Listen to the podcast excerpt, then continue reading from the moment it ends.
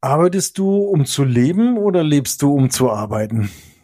Und fragst du dich auch manchmal, warum werden so viele offene Stellen gerade überhaupt nicht besetzt? Oder bist du vielleicht der Meinung, dass Service- und Dienstleistungsorientierung gerade verloren gehen? Und wenn du jetzt innerlich mindestens einmal genickt hast, dann bist du genau richtig hier heute in unserem Podcast. Permanent Change. Hier erfährst du, wie du als Mensch im Unternehmen handlungsfähig bleibst und als Führungskraft die Zukunft mitgestalten kannst. Und hier sind deine Experten für Permanent Change, Thomas Lorenzen und Thomas Weers. Viel Spaß dabei.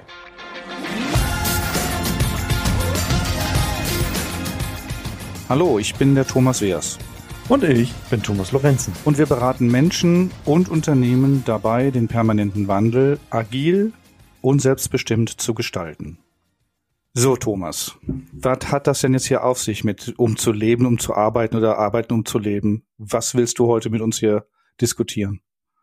Naja, vorbereiten, weißt du, wir haben gerade drüber uns unterhalten und ich bin ja ganz gerne mal als Testkäufer unterwegs und war jetzt völlig schockiert, ähm, als ich mal wieder das Thema Automobilbranche ähm, auf der Naht hatte und unterwegs war und durch die verschiedensten Autohäuser gefahren bin. Und ähm, sag doch mal, äh, da ist ja dann immer so der, der äh, das Ziel zu sagen, okay, wer kommt, wenn ich im Autohaus interessiert mir die Autos anschaue, wer kommt und berät mich und will etwas verkaufen? Und das ist jetzt das habe ich dir ja nicht beantwortet, ne?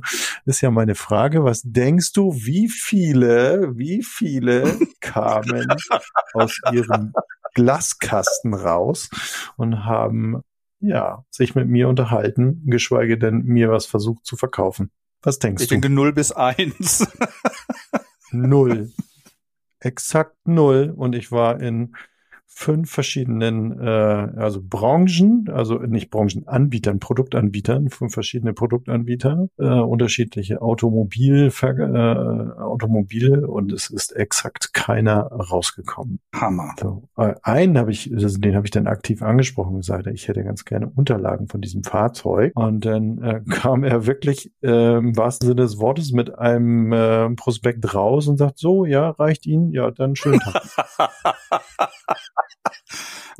Ich bin beeindruckt. Hallo? Ich bin beeindruckt von der äh, Dienstleistungsorientierung in dem Moment und Serviceorientierung. Thomas. Ja. So, und da. Gut, ja. aber ich haben wir uns gedacht, Entschuldigung.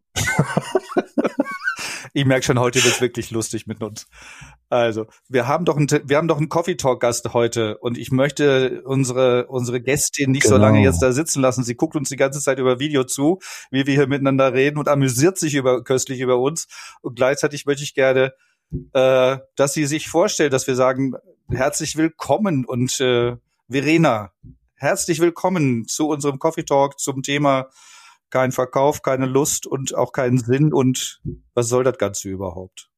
Ja, herzlichen Dank. Und herzlichen Dank für eure Einladung. Also ich habe gerade mit Interesse euer Gespräch verfolgt und kann dem durchaus auch was abgewinnen und erlebe das selber immer wieder. Ja, ähm, ich bin Verena von Nordbeck, ganz kurze Vorstellung meinerseits.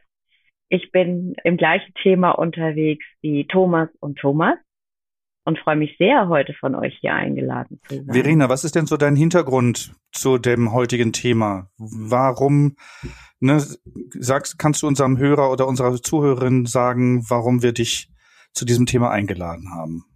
Ja, das ist für mich ja ein, ein sehr ja, interessantes Feld, in dem ich mich auch mal selber getummelt habe. Ich habe ja viele Jahre oder einige Jahre im Einzelhandel zugebracht und gehe immer mit Interesse einkaufen und gucke mir an, wie es da so läuft. Und auf der anderen Seite bin ich äh, ja als Beraterin auch mit Unternehmen beschäftigt, die für Kunden wiederum arbeiten und sich unglaublich schwer tun, Mitarbeiter zu finden. Und immer wieder höre ich, ja, warum wollen die Leute das Unternehmen gerade nicht wechseln? Wir bieten interessante Themen an. Die Branchen sind ganz unterschiedlich. Das fängt in der Finanzbranche an und hört nachher bei äh, Genossenschaften auf. Und es ist unglaublich schwierig, Menschen momentan zu bewegen, eine neue Aufgabe zu übernehmen. Und ich finde das total spannend, weil ich bislang noch keine, keine Erklärung dafür gehabt, gefunden habe, warum das so ein, so ein Trend zu sein scheint in der jetzigen Zeit. Also ich kriege diesen Trend schon ein bisschen länger mit. So na, seit ein paar Jahren merke ich, dass wenn Stellen ausgeschrieben werden, dass es entweder keine Bewerbungen eingereicht werden oder vielleicht zwei oder drei Bewerbungen, wo sich vielleicht vor fünf Jahren noch 50 oder 70 Menschen auf Positionen beworben haben. Und ich komme da jetzt auch aus unterschiedlichen Bereichen. Einmal öffentlicher Dienst zum Beispiel. Also gerade hier in Berlin gibt es äh, Senatsstellen und Bezirksstellen. Es wird jahrelang gesucht und es kommt keine passenden Bewerber, die sich bewerben wollen oder die überhaupt, ich sag mal, Lust haben, sich mit diesen Thematiken und dem ähm, zu beschäftigen und sich zu engagieren. Ja, und es ist auch so, also ich denke auch an andere Geschichten. Ich habe ja eingangs das vom Automobiltestkauf jetzt wieder äh, mal angeführt. Und ich ähm, erlebe das eben halt auch, ob das nun Einzelhandel ist oder, oder, oder äh, Lebensmittelhandel. Überall begegnet dir das und das hat sicherlich auch mit unseren Krisen und unseren Geschehen aktuell rundherum auch was mit zu tun, dass ähm, ja also das wirklich in Leere. Ja, wie, weil in der Ukraine Krieg ist, wollen wir nicht arbeiten. Nein, das sicherlich was? nicht, aber wir haben, wir haben zweieinhalb Jahre, Pandemie, also wir haben zweieinhalb Jahre Pandemie. Wir sind zweieinhalb Jahre, wir haben uns darüber ja auch schon mal unterhalten, unterversorgt in, in vielerlei Hinsicht, auch psychischer Natur. Und wir haben sicherlich ja jetzt auch Kriegsgeschehnisse, die uns schon auch ja dahin treiben zu sagen, okay, was was wird das noch alles und wie kann ich äh, diese Krisen überhaupt handeln? Da haben wir drei uns ja auch schon mal in einem Videotalk drüber unterhalten. Und das finde ich führt schon auch dazu, du guckst wirklich in motivationslose, ängstliche Gesichter teilweise beim Einkaufen, wenn du überhaupt im Blickkontakt bekommst. Ne, vielfach wirst du ja gar nicht mehr äh, angeschaut und die Leute gucken aufs Einkaufsband und wünschen dir noch einen schönen Tag. So, das finde ich schon ganz äh, bedenklich. Irene atmet gerade ganz schwer. Ja, ich, ich habe so den Gedanken, dass das durchaus auch was mit mit Corona und nicht nur ausschließlich was mit der Kriegssituation zu tun haben kann, die wir gerade haben. Die, glaube ich, verstärkt das einfach nur noch, dass die Welt heute gar nicht mehr so kalkulierbar ist und so also vorhersehbar war sie ja noch nie, aber es gab zumindest ein, ein Gefühl der Vorhersehbarkeit oder der Stabilität, eher Stabilität. Ne? Und diese Stabilität, die wackelt gerade ganz ordentlich. Und was mache ich? Ich gehe erstmal zurück und warte ab und werde nicht aktiv. Weil wenn ich möglicherweise heute eine Entscheidung treffe, von der ich nicht weiß, was das für mich bedeutet, weil um mich rum alles irgendwie wackelt, dann halte ich mich doch im Prinzip eher zurück. Ja, dazu fällt mir gerade, ja, Verena, dazu fällt mir gerade ein, ein, ein Zitat ein, was ich gerade vor kurzem gehört habe. Da hat jemand gesagt, äh, er hat so das Gefühl, es war, glaube ich, ein, ein deutscher Philosoph, der hat gesagt, er hat das Gefühl, dass wir jahrzehntelang in einer Urlaubsstimmung waren und jetzt seit einer kurzen Zeit im Arbeitsleben oder im Alltag wieder angekommen sind. Und einerseits, als ich das gehört habe, habe ich gedacht, es ist ganz schön kess, das zu sagen. Also zu sagen, diese 70 Jahre Frieden waren Urlaubszeit oder 50 Jahre waren Urlaubszeit und jetzt sind wir angekommen in der Realität oder wieder im Alltag. Das, ich finde das ein starkes Stück, das so auszudrücken. Ja, finde ich natürlich auch sehr provozierend, ne? Und ich habe mich eher so gefragt, auch was was äh, ist uns, also wir wir ich habe jetzt gerade über Motivation gesprochen und Motivation hängt ja auch sehr stark äh, damit zusammen, wenn wir jetzt eben wirklich auch so, ja, was Verena gerade sagte, wir, wir haben Pandemie, äh, wir haben die Krisensituation rundherum, ähm, die machen uns äh, sprachlos, die machen uns machtlos und stellt man sich da nicht auch vielleicht dann mal die Sinnfrage, was macht das überhaupt für einen Sinn? Wie denkt ihr darüber? Verena, du hast ja gerade das Thema der Passivität angesprochen. Ja, ne? genau. Ich möchte aber ganz gerne nochmal zurückkommen auf das, was der deutsche Philosoph von sich gegeben hat zum Thema Urlaub. Ich glaube schon, dass es hilfreich ist, im Moment auch ein Stück Provokation zu hören, um zu verstehen, wo kommen wir eigentlich her, wie gut geht's uns heute und auf einmal ist von heute auf morgen, ne? also ich erinnere mich an den März 2020, sieht die Welt ganz anders aus. Da muss ich mit Maske rumlaufen, da darf ich mich nicht mehr bewegen, ich kann nicht mehr ins Restaurant, in die Bar oder sonst wohin gehen. Ich muss aufpassen, dass ich anderen Menschen nicht begegne, weil ich möglicherweise krank werde. Und Nein, ich glaube nicht, dass es alles Urlaub gewesen ist in den 70, in den 70 Jahren, weil da gab es harte Zeiten äh, danach. Ich glaube aber schon, dass wir, dass wir unseren Wohlstand, den wir heute haben, auch einfach mal schätzen können, weil dafür haben viele etwas getan. Und mit Corona war das wie so der, der Knall, dass ja alles auch mal eine Endlichkeit haben kann. Das ist kein bewusstes Erleben, aber das ist ein Gedanke, der sich da möglicherweise etabliert. Und warum mache ich denn dann Dinge? Warum entscheide ich mich für etwas Neues? Was passiert denn? Passiert es mir morgen wieder, dass irgendetwas aus den Fugen gerät? Also wenn ich den Gedanken weitergehe, Verena, das würde ja bedeuten, dass wir eine Sinnverlust gerade erleben, also eine einen Sinn, den wir jahrelang aufrechterhalten haben und der jetzt seine Sinnhaftigkeit verloren hat und wir einen neuen Sinn für tun und sich engagieren noch nicht gefunden haben oder uns noch nicht damit vertraut gemacht haben. Geht's in die Richtung? Das wäre mein Gedanke, ja, dass wir neu suchen müssen. Und Sinn kann ja nur jeder für sich finden. Es gibt ja keinen übergeordneten Sinn, der für uns alle gilt. Ne? Und viele haben, glaube ich, die Perspektive verloren und die wiederzukriegen nach so langer Zeit. Und zweieinhalb Jahre sind einfach eine lange Zeit. glaube ich, ist nicht einfach. Und wir müssen uns auf die Suche machen. Und dafür müssen wir aufstehen und gucken, wo finden wir etwas, was uns Perspektive gibt und was uns weiter Sinn gibt. Aber es sieht vielleicht anders aus und wir wissen nicht, wie es ist, wie bei jedem Veränderungsprozess es fängt an, sich etwas zu ändern, aber ich weiß gar nicht, was hinten dabei rauskommt. Wie sieht denn das aus? Wie fühlt sich das an? Geht's mir damit gut oder muss ich den Weg weitergehen? Ich empfinde das gerade so, als haben wir so ein paar ähm, lose Enden. Also einmal das Thema Sinn, Sinnhaftigkeit, Motivation. Wir haben Urlaub, wir haben Alltag.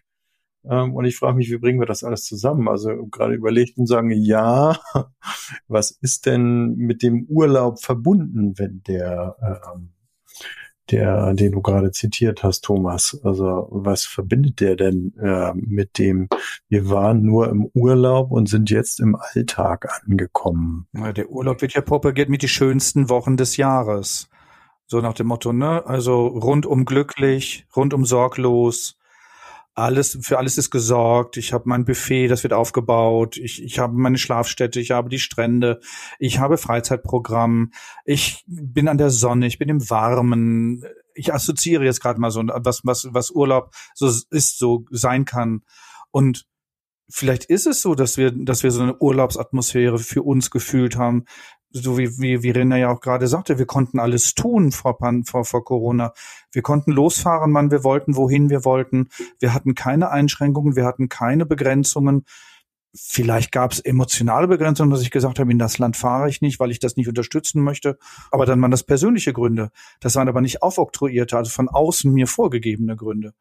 Ne, also so wie, so wie du, Verena, gerade sagtest, ich darf keine anderen Menschen treffen, weil ich könnte krank werden. Ich muss Maske tragen, damit ich mich selbst schütze und andere schütze. Das sind ja auferlegte Dinge, die, die nichts mit Urlaub zu tun haben in dem Sinne. Ja, ich guck gerade mal, kennt, ihr kennt mich ja so als den alten Griechen und den alten Lateiner. Ähm, ich schaue jetzt gerade so parallel nach dem, dem Ursprung Sinn und nach der Definition und gerne und finde das ganz interessant, wenn wir über Urlaub und Reisen sprechen, dann finde ich hier eben von der Begriffsursprung Sinn auch eben ein, ein Angebot, dass es eben aus dem althochdeutschen Sinan kommt und das wiederum heißt Reisen, Streben und Trachten. Und äh, lateinisch kommt es aus dem Sentiere für Empfinden und Wahrnehmen und, und wenn ich im Urlaub bin und zur Ruhe komme, habe ich ja auch eine, eine hohe Bewusstheit und nehme vielleicht die Dinge auf Reisen ja bewusster wahr und empfinde sie genauer. Könnte das damit unter Umständen auch was zu tun haben? Wenn das damit was zu tun haben würde, Thomas, Verena, was würde das denn für uns jetzt bedeuten mit der Sinnverlustigkeit und, und dieser Situation des sich nicht entscheiden wollens oder wie Verena vorhin sagte, es braucht eine neue Entscheidung für die, für diese Situation, für die heutige Situation, weil die Sinnhaftigkeit sich verändert und die Ausrichtung sich verändert. Und wie definiere ich mich im Alltag, finde ich ja auch spannend dann. Unsere Wahrnehmung verändert sich, glaube ich, gerade auf das, was unsere Welt ausmacht. Ich muss da noch mal ein bisschen drüber rumkauen, Thomas. Ich gebe das Wort an dich. An welchen, welchen meinst du denn jetzt? an den, der links von mir sitzt. Und der ist wer? Berlin. Ach, Berlin. Bitte komm, Berlin, bitte komm. Berlin, Berlin, eine freie Stimme der freien Welt. ja, genau. Also ich habe so gerade noch mal den Gedanken gehabt, so dieses, dieses, diese die sich nicht entscheiden wollen gerade oder sich zurückziehen oder die Wahrnehmung verändern. Es ist ja eine Art von Passivität für mich in dem Sinne. Also wenn ich das TA-Konzept jetzt der Passivität nehme, nichts tun. Ja, und, und da wirklich nichts tun, das heißt mich nicht entscheiden, nicht vorwärts gehen. Das kann sich ja für mich auch ein bisschen komisch anfühlen, weil ich dann ja nicht das Gefühl habe, ich bin in meiner Gestaltungsfreiheit oder ich bin in meiner Kraft oder in meiner in meiner Sinnhaftigkeit, sondern es könnte ja auch was mit orientierungslos und, und kraftlos verbunden werden. Ja, aber in der Positivität hängt ja dann auch der, äh, äh, ich habe ja ein Problem. Und das löse ich nicht. Und das löse ich nicht übers Nichtstun. So, und dann ist ja die Frage, welches Problem habe ich denn gerade? Ja, Houston, we've got a problem. Genau, und was, was ist denn das Problem? Also, ähm, und, und ist das Problem wirklich die Sinnfrage oder die Motivation oder sage ich mir, was soll's denn überhaupt? Ich habe kein Produkt, dann kann ich auch nichts verkaufen, verdiene ich auch nichts, macht ja eh keinen Sinn oder wo stehe ich da gerade? Also das ist ja das. Äh, ich tue nichts oder ich tue nichts Adäquates, ähm, um mein Problem, was ich habe, zu lösen. Das wäre ja dann, wenn wir im Nichtstun bleiben. Ich, ich werf mal einen Gedanken rein. Gerne. Was ist mit mit der Passivität verbunden, die ich an den Tag lege, weil ich nichts tue. Und ich stelle mal die Hypothese auf, dass das durchaus auch Angst sein kann. Angst, wenn ich etwas mache, dass ich das Falsche mache, weil ich ein neues Risiko handeln muss. Ich muss es handeln, dass ich nicht, nicht angesteckt werde. Ich muss Entscheidungen treffen, rauszugehen, mich mit Menschen zu treffen, weil ich das möchte und weiß nicht, welches Risiko ich eingehe wir haben einen Krieg, wir wissen nicht, was kommt. Also dass es eine, eine diffuse Angst ist, die dahinter steckt, die mich nicht handeln lässt. Wenn ich dem weiter folge, deinem Gedanken, würde das ja bedeuten, dass ich Angst habe, etwas falsch zu machen. Ja, so kann das sein. Und dann wäre das ja ein veraltetes Muster, was ich in mir habe, was ich vielleicht als Kind gelernt habe, ich darf ja nichts falsch machen und dass ich jetzt als Erwachsener dieses Muster weiterlebe und nicht im Hier und Jetzt eigene Entscheidungen treffe, sondern ich habe Angst, etwas falsch zu machen. Ich denke aber, dass das nicht zu meinem Automobilverkäuferbeispiel passt. Also warum hat der denn Angst, aus dem äh, aus seinem Büro rauszukommen? Na, ich würde die mal fragen, warum kommen sie da nicht raus? Ich weiß es nicht, Thomas, weil ich kann in die Köpfe nicht reinschauen, der Verkäufer. Wir haben ja dieses Beispiel jetzt genommen als eine Wahrnehmung, ne, so dass wir gesagt haben, da ist eine Wahrnehmung gewesen, was, was könnte das sein? Womit könnte das zu tun haben? Und wir haben das ja gerade versucht, mit, mit der aktuellen Situation in Verbindung zu bringen, dass es eine mögliche Reaktion auf Unabwägbarkeiten oder unklare Zukunft oder äh, wie Verena gerade sagte, Angst, die falsche Entscheidung zu treffen. Und das lähmt mich. Aber das lähmt mich ja dann in allen meinen, meinen, meinen Kontakten und Begebenheiten. Mhm. Also was ja dazu passt, ähm, er oder sie tut nichts. Das Problem, was sie wahrscheinlich alle haben, ist im Moment, dass gar keine Autos da sind, die zu verkaufen sind. Oder zumindest weniger Autos da sind, alles verkauft wird und verkauft ist.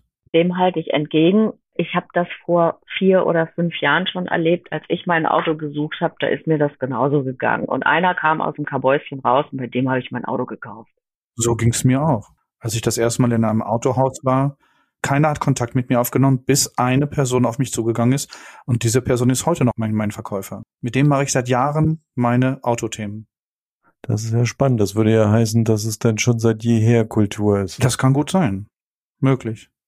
Vielleicht hat das dann nichts mit der aktuellen Situation zu tun. Und gleichzeitig finde ich das Thema der Passivität, Entschuldigung, Verena, du wolltest gerade ansetzen. Nee, sprich weiter.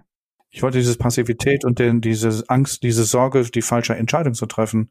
Vielleicht ist das ja vielleicht nochmal was, Aspekt wert, darauf hinzuschauen, dass wir als Erwachsene in unseren überkommenen Mustern eine falsche Entscheidung zu treffen, dann gar keine Entscheidung treffen. Und dadurch auch in eine Art von Nichtstun geraten, gleichzeitig dann und das als Machtlosigkeit oder Ohnmacht zu empfinden. Oder mir der Mut verloren geht. Ja, wenn, weil ich ja schon vielleicht zweimal mich entschieden habe und es ist nicht dahin gegangen, wo ich mir das vorgestellt habe, also ange dann habe ich mich ja wahrscheinlich zweimal falsch entschieden. Obwohl es ja im systemischen Ansatz kein falsch und richtig gibt, sondern es gibt eine Entscheidung und dann gibt es Konsequenzen und wir schauen, wo gehen die Konsequenzen und entscheiden neu. Oder es ist eine passende Entscheidung und eine adäquate Entscheidung. Also dieses richtig falsch kommt ja aus dem mechanistischen Weltbild und Menschenbild. Und dann, äh, was mir gerade noch durch den Kopf geht, wenn ich Angst habe und mich schwer tue, eine Entscheidung zu treffen in der jetzigen Welt, die so volatil und, äh, und unvorhersehbar ist, ich erkenne ja vielleicht noch nicht mal, dass ich mich schwer tue mit der Entscheidung. Ich mache es einfach nicht. Ich erkenne mein Problem nicht und damit gehe ich ja die Kaskade nicht runter, um dann zu entscheiden, so und jetzt mache ich es aber anders, weil es ist mir bewusst. Und es gibt eine Menge Menschen, die die schon in, ich sag jetzt mal, normalen Zeiten vor Corona, vor dem Krieg sehr stabil waren und Stabilität auch brauchen. Das wird jetzt nicht besser durch die Schwierigkeiten, die uns die Welt bietet, mit der wir, mit denen wir umgehen müssen. Und dann betrifft es auch irgendwann Menschen, die wesentlich weniger oder wesentlich höher risikobereit sind, die sich auch irgendwann mal die Frage stellen, was mache ich denn? Was passiert denn, wenn es nicht klappt? Und dann kommen gegebenenfalls alte Muster hoch, die dazu führen, dass sie nicht mehr von einer Funktion in die nächste springen außerhalb des Unternehmens, in dem sie heute sind. Ich werf noch mal ein anderes Konzept ein, was äh, aus der Transaktionsanalyse von Richard Erskine die Beziehungsbedürfnisse, der ja mal ursprünglich acht Beziehungsbedürfnisse entwickelt hat und schaue gerade nochmal so drauf, ob das vielleicht etwas mit unserem Thema hier oder ob sich das gut eignet. Ähm, sagen also das erste Beziehungsbedürfnis, das Bedürfnis nach Sicherheit. Wir können es ja mal kurz durchgehen.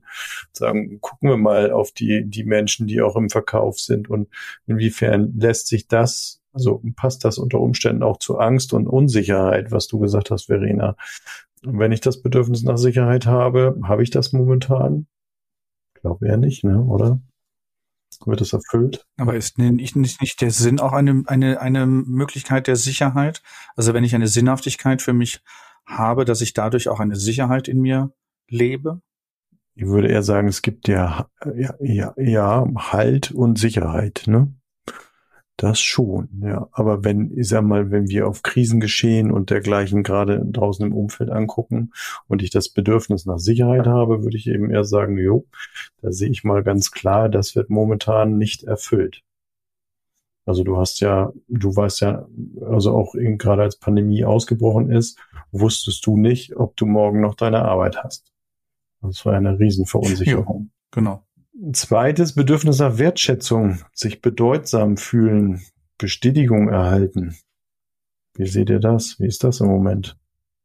Naja, da könnte was dran sein, dadurch, dass die Kontakte so runtergefahren wurden und nur noch virtuell oder per Telefon oder irgendwie äh, anders, jedenfalls nicht im persönlichen lagen, dass das dazu geführt hat, dass die Wertschätzung, die ich mir von anderen in Person geholt habe, nicht mehr so bei mir ankommen, weil ich sie nicht mehr erspüren kann, wie ich sie erspüren kann, wenn ich mit ihnen zusammen bin. Da bin ich bei dir. Das, das ist definitiv so. Im virtuellen Raum bekomme ich weniger das Gefühl der Anerkennung oder Wertschätzung, als jetzt im analogen Raum miteinander im Raum zu sein. Da passiert mehr auf der energetischen Ebene. Ja, das ist so, ja. Schutz erhalten, angenommen sein. Das ist, glaube ich, gerade obsolet. Der Schutz ist, glaube ich, gerade nicht vorhanden, da wir gerade zum Beispiel nicht wissen, wie geht's weiter in der Ukraine-Thematik? Werden Atombomben fallen? Was wird wozu führen? Ich glaube, da ist so eine Schutzbedürftigkeit, die wir, glaube ich, in uns spüren und gerade erleben. Ne? Hm. Das nächste wäre so Bestätigung persönlicher Erfahrungen, soll heißen eben grundsätzlich, ja, Teamarbeit soll das Teilen von Erfahrungen und Kenntnissen ermöglichen. Die Leitung ist präsent, es wird Verständnis gezeigt, Interesse gezeigt, differenziert, reflektiert. Du hattest es gerade gesagt, Verena, ne? durch Homeoffice und dergleichen ist da sicherlich auch viel verloren gegangen. Also im Sinne von virtuelle Führung hat ja viele ganz vor ganz große Herausforderungen gestellt. Ne? Und du musst ja auch erstmal lernen, den Mitarbeitern, die zu Hause sitzen, selber von zu Hause aus das zu geben, was sie brauchen im virtuellen Raum. Das kommt ja auch nicht vom Himmel gefallen. Ne? Und ich als und Führungskraft du musst auch bereit sein. Genau. Und ich muss es als Führungskraft mir selbst geben im privaten Bereich und es dann noch meinen Mitarbeitenden in ihrem privaten Bereich geben. Genau, genau. Das ist für eine Führungskraft nochmal eine ganz schöne Herausforderung. Genau. Ja, Selbstdefinition, Akzeptanz der Einmaligkeit. Springt mich jetzt irgendwie nicht so an in dem Zusammenhang. Ist das Mich Nummer fünf? Habe ich auch gerade kein Bild zu. Wirksam sein. Ich glaube, das hat was mit unserer Ohnmacht zu tun, die wir gerade spüren aufgrund der aktuellen Situation. Ich glaube, da haben wir wenig Wirksamkeitsgefühle gerade. Ja, steckt eben halt auch viel drin, so ähm, ne, Sinnstiftung ermöglich kann, ermöglichen zum Beispiel. Ne? Also da sind wir wieder bei der Sinnfrage. Ne? Also wenn ich kann ich hier wirksam sein ähm, und inwiefern macht macht es Sinn und motiviert es mich? Ne? Ja, gut. Also könnte ja, ohne jetzt noch weiter zu gehen, die einen oder anderen haben wir festgestellt, passen da ganz gut zu und, und, und, und bringen uns so ein bisschen auch da in, ja, wie soll man sagen, in Bedrängnis, weil sie nicht erfüllt werden oder erfüllt werden können. Und ich eben insofern vielleicht auch ähm, mal überlegen muss, ja, ähm, Thomas, du hast, glaube ich, mal über die Motivationsthemen ja auch mal mit mir darüber gesprochen, zu sagen, also wenn wir uns nur über Geld definieren, wie hattest du es so schön gesagt, extrinsische äh, Motivation? Ja, dass die intrinsische Motivation nicht da ist. Ähm, und die Sinnhaftigkeit ist ja eine intrinsische Motivation, ist ja die Basis der intrinsischen Motivation, dass ich für mich heraus etwas gestalte mit Sinn. Ne? Also Verena, du hast vorhin so schön gesagt, jeder gibt seinem Leben ja eine eigene Bedeutung und ich gebe Bedeutung und das ist individuell. Das kann, das kann niemand für mich machen, sondern ich gebe mir für mein Leben eine Bedeutung, Sinnhaftigkeit. Wenn ich das nicht mache oder wenn ich dem das nicht habe, dann glaube ich, ist schon Sinnlosigkeit verbunden mit einer Orientierungslosigkeit. Und das kann ja in so einem Veränderungsprozess, dem wir gerade unterliegen, gerade sein, dass da die Sinnlosigkeit ist, dass ich neu versuchen werde, mir den wieder zu eröffnen und ihn mir wieder zu entwickeln und ihn für mich wieder zu zu heben und zu, äh, zu schöpfen. Ne? Und all die Dinge, die wir gerade in den Beziehungsbedürfnissen angesprochen haben, auch da muss ich schauen oder werde ich schauen, wie kriege ich es denn wieder? Wo, wie kann ich es mir in einer anderen Welt, weil die wird nicht mehr so sein wie vorher, ne? Wie kann ich sie mir in einer anderen Welt, in einem anderen Rahmen wieder zu eigen machen und für mich entwickeln? Und wie sieht denn das da aus? Und das kann ich mir gut vorstellen, dass das schon eine Höllenanstrengung ist, das zu erkennen, dass ich etwas verloren habe, was mir wichtig ist und dass ich mich jetzt aufmache, mir etwas Neues daraus zu entwickeln, von dem ich gar nicht weiß, wie fühlt sich das denn nachher an und was, was bringt mir das dann auch und ist das dann auch richtig für mich? Da fällt mir gerade die, die, die. Das ist doch eine schöne, schöne, eine Geräte mal dazwischen, ja. Thomas. Verzeih mir bitte, aber das finde ich einen schönen Ansatz zu sagen, ja, was können wir denn, äh, liebe Zuhörer, liebe Zuhörerinnen, mitgeben, um eben genau das tun zu können? Also zu sagen, okay, wo ist denn mein Sinn? Wo ist mein persönlicher Sinn? Ja, und das möchte ich verbinden mit der Change-Kurve, nach dem Motto, dem, durch das Tal der Tränen, wenn ich da durch bin, wenn ich in der wie du gerade sagst, Verena, wenn ich weiß, es wird es nicht mehr so sein, wie es mal war und ich mich öffne für das, was kommt, dann erlebe ich einen neuen Sinn und dann öffne ich mich für andere Möglichkeiten und für Eventualitäten. Ja, und dafür braucht es aber auch die Akzeptanz, ne? Also genau, ja. genau, genau. Und die meine ich, die kriege ich ja im Tal der Tränen, indem ich in dem Tal der Tränen in die Akzeptanz gehe, in die emotionale Annahme.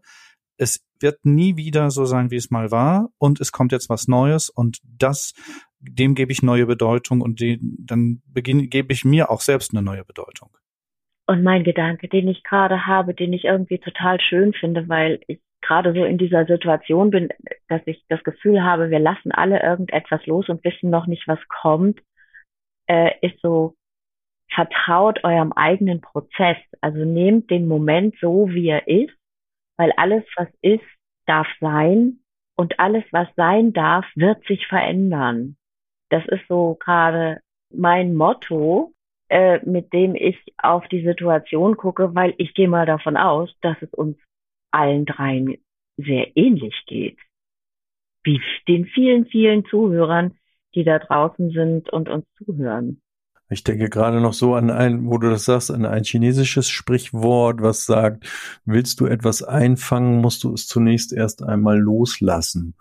Also ihr spracht ja eben halt auch schon von dem Loslassen und sagen, okay, und um den Sinn wiederzufinden, ist es ja auch, ne, wir haben gesagt, okay, akzeptieren so wie es ist, also auch wirklich mal loslassen, um dann eben sich auch für das Neue wieder zu öffnen oder eben sich auch die Frage zu stellen, okay, warum tue ich das, was ich tue und was will ich unter Umständen anderes tun? Ne? Also was ist mein persönliches Warum? Und dieses Loslassen ist ja, wenn ich etwas loslasse und es ist für mich bestimmt, kommt es auf mich zu, ohne dass ich darauf hinausarbeite. Das heißt, das, was für mich da sein soll, kommt auf mich zu. Da brauche ich nicht, da brauch, dafür brauche ich nichts zu tun, außer zu sein und das zu tun, was gerade vor mir liegt. Hm. Ja, in diesem Sinne, ihr beiden, wir müssen jetzt dieses Thema loslassen, weil wir kommen jetzt zum Ende unserer Episode. Soll ich das Fazit machen, Thomas? Bitte. Ich bitte drum. Ja, danke. Liebe Zuhörer, liebe Zuhörerinnen, wir haben diskutiert über Sinn und Sinnhaftigkeit und Sinn unseres Tuns wirkt sich positiv aus auf dich selbst und auf deine Umwelt. Also äh, da nochmal ganz schau auf das, was wir auch gerade so hatten, sagen, okay, ich halte mal inne, ich, ich äh, schaue mal und ich akzeptiere das so, wie es jetzt im Moment ist und ähm, lasse unter Umständen auch äh, los, um eben mich dem Neuen auch zu eröffnen. Sinn gibt Sicherheit und ähm, das hatten wir eben halt auch in den Beziehungsbedürfnissen ja auch schon nochmal gesehen und angeführt und gibt dir Halt und Sicherheit in Krisen Krisensituation. Und da mag ich zum Thema Halt einen ganz schönen Spruch euch noch mitgeben, was euch leiten kann. Wozu möchte ich euch zumindest einladen, den ich gestern aufgeschnappt habe. Manchmal innehalten, um sich von innen zu halten finde ich einen sehr schönen Spruch und möchte euch dazu einladen, den einfach mitzunehmen, ähm, so dass Sinn dir auch wirklich Orientierung bieten kann, auch für die Beziehungsbedürfnisse, die wir in den, den Shownotes noch mit anhängen für euch. Aktiviere also somit deinen eigenen Sinn und als Idee haben wir darüber hinaus natürlich noch zu sagen, okay, es gibt Visionsarbeiten, es gibt auch gerade das Thema Wertearbeit ist echt wirklich ein spannendes Thema. Auch da hängen wir noch ein äh, Bogen zur Wertearbeit mit in die Shownotes für euch an, ähm, um eben zu schauen, okay, auf welchen priorisierten Werten baue ich eben gerade so mein Leben auf und, und das führt dich dann eben halt auch zu dem Thema Sinn und zur persönlichen Vision. Also von daher, das so mein Fazit. Ihr beiden, mein herzliches Dankeschön Ne, Verena, wir starken Hamburger Gruppe, wir haben das Übergewicht heute, also vielen, vielen Dank, Verena, dass du dabei warst aus Hamburg und Thomas, ganz liebe Grüße wieder nach Berlin. Schön mit euch. Und nun sagen wir Tschüss. Ne? Verena, sag doch nochmal Tschüss. Ich sag euch beiden Tschüss und ich freue mich auf das nächste Mal mit euch. Habt ein schönes Wochenende. Ja. Vielen, vielen Dank. Macht's gut. Danke dir, Verena. Und es war mir eine Freude, mit euch im Austausch zu sein und äh, lasst euch gut gehen. Schönes Wochenende nach Hamburg. Und dir, liebe Zuhörerinnen, lieber Zuhörer, schönes Wochenende auch für dich. Sonnenschein, Freude und Sinnhaftigkeit in unserem Tun. Bis, Bis dann. dann. Tschüss. Tschüss.